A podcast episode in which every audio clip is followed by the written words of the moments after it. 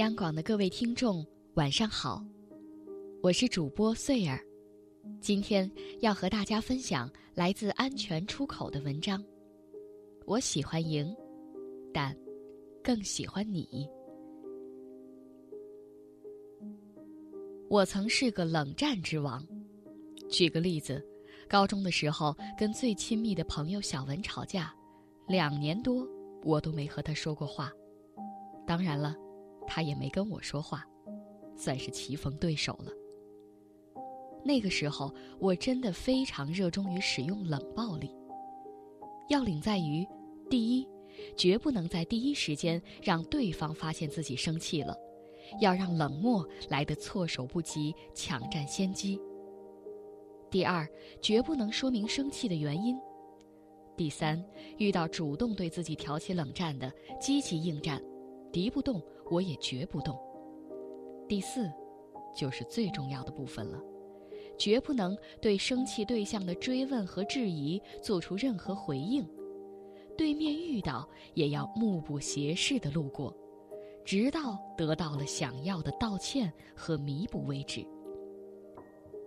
洒脱、无畏、百毒不侵，看起来超硬气，特别酷。但选择冷战的理由，其实截然相反，只是怂而已。正常来说，我是个热爱辩论的人，但是不知道为什么，莫名恐惧歇斯底里的吵架场面。一想到要一句句交代感受，一刀刀掏心掏肺，一想到我的坦白有可能无法换来另一方的坦白。我的脆弱得不到想要的安抚，我就怕极了。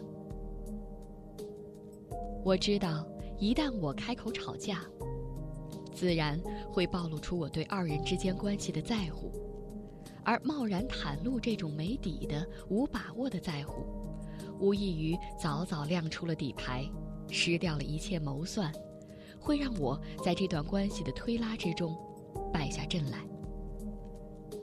所以，我会在某些怒火中烧的时刻夺门而去，快速离开冲突现场。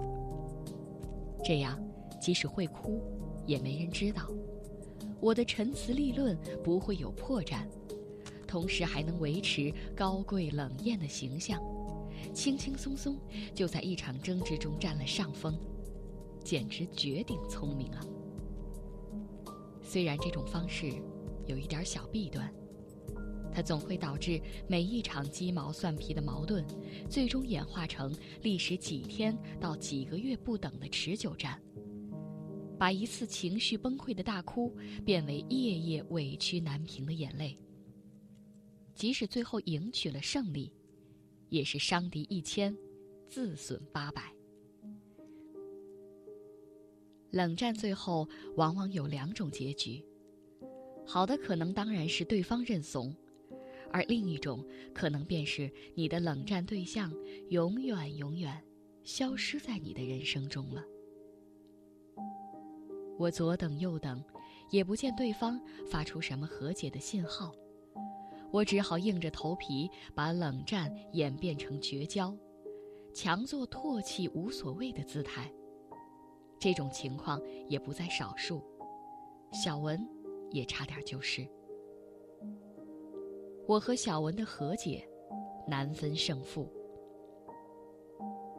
高中毕业，大学开学，我清楚的记得一日英语课，我坐在墙边百无聊赖，忽然想起这位旧友来。删掉联系方式两年，但我还是顺利的打出了他的手机号码，好在他也没有换号。我发了一条短信给他。你就不能先道个歉吗？我可真是烦人透了，明明是示好，却非要说这么一句惹人讨厌的话。但这毕竟事关一场旷日持久的冷战结局。就在我几乎放弃等待的时候，小文回了我一段三条短信才装得下的道歉。哇，真是惊险呀！我揣着这份道歉，假装是理所应当，心里却侥幸无比。虽然是我主动放低，但是他却做出了更多让步。我激动的想哭。彼此仍然想做好友，全都心怀愧疚。到底为什么冷战？原因大家记得，但是却没必要再提起。只是真的，没有什么对错。毒鸡汤太多了，总有人说，先道歉的人更在乎。于是我曾愚蠢的以为，在我挑起冷战以后，没有道歉的人一定是不在意我，也没有必要继续相爱了。可我那个时候不明白的是，与感情与付出多少都毫无关系。当一个矛盾产生，双方在不稳定的情绪里都容易产生极端的胜负欲。年轻又傻又混。不明白朋友、爱人的珍贵，也不懂处事的技巧。我喜欢赢，却更喜欢你。赌上与你共度的所有美好人生，也想要赢，真是蠢极了。好了，今天的分享就到这里，祝各位晚安。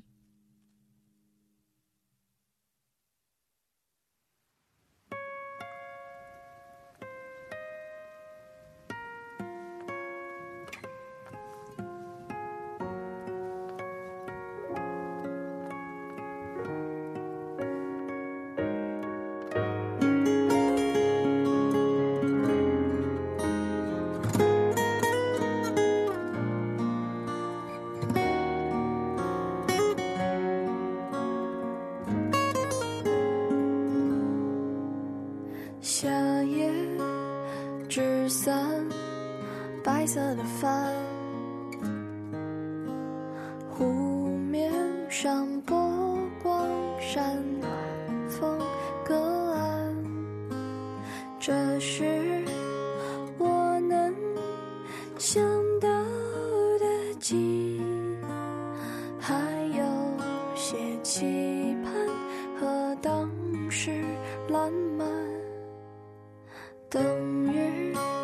小山。和耐寒的狼，江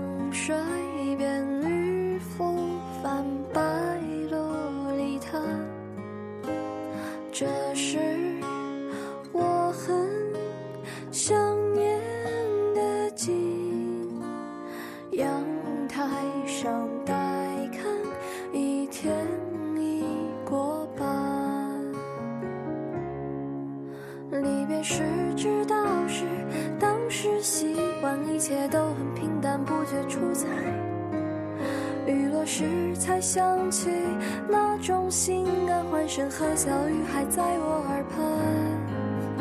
如今一个自在，城市两端相聚远，相见难，不聚只散。其实我并没有太多期盼，毕竟一生很短，少有圆满。春末傍晚，云层渐远，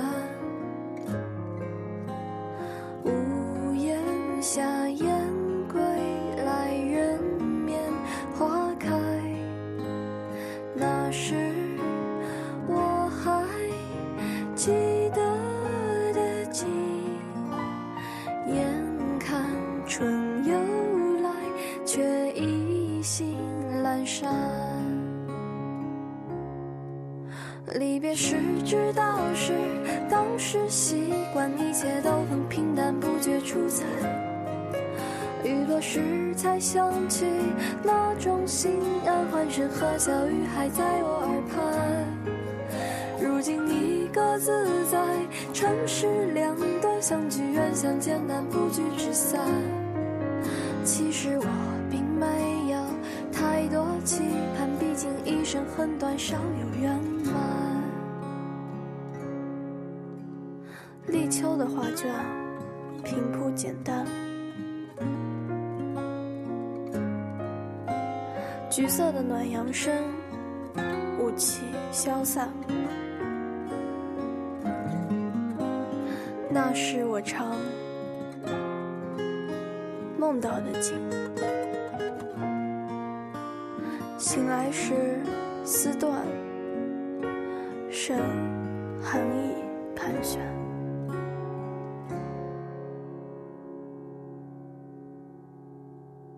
离别时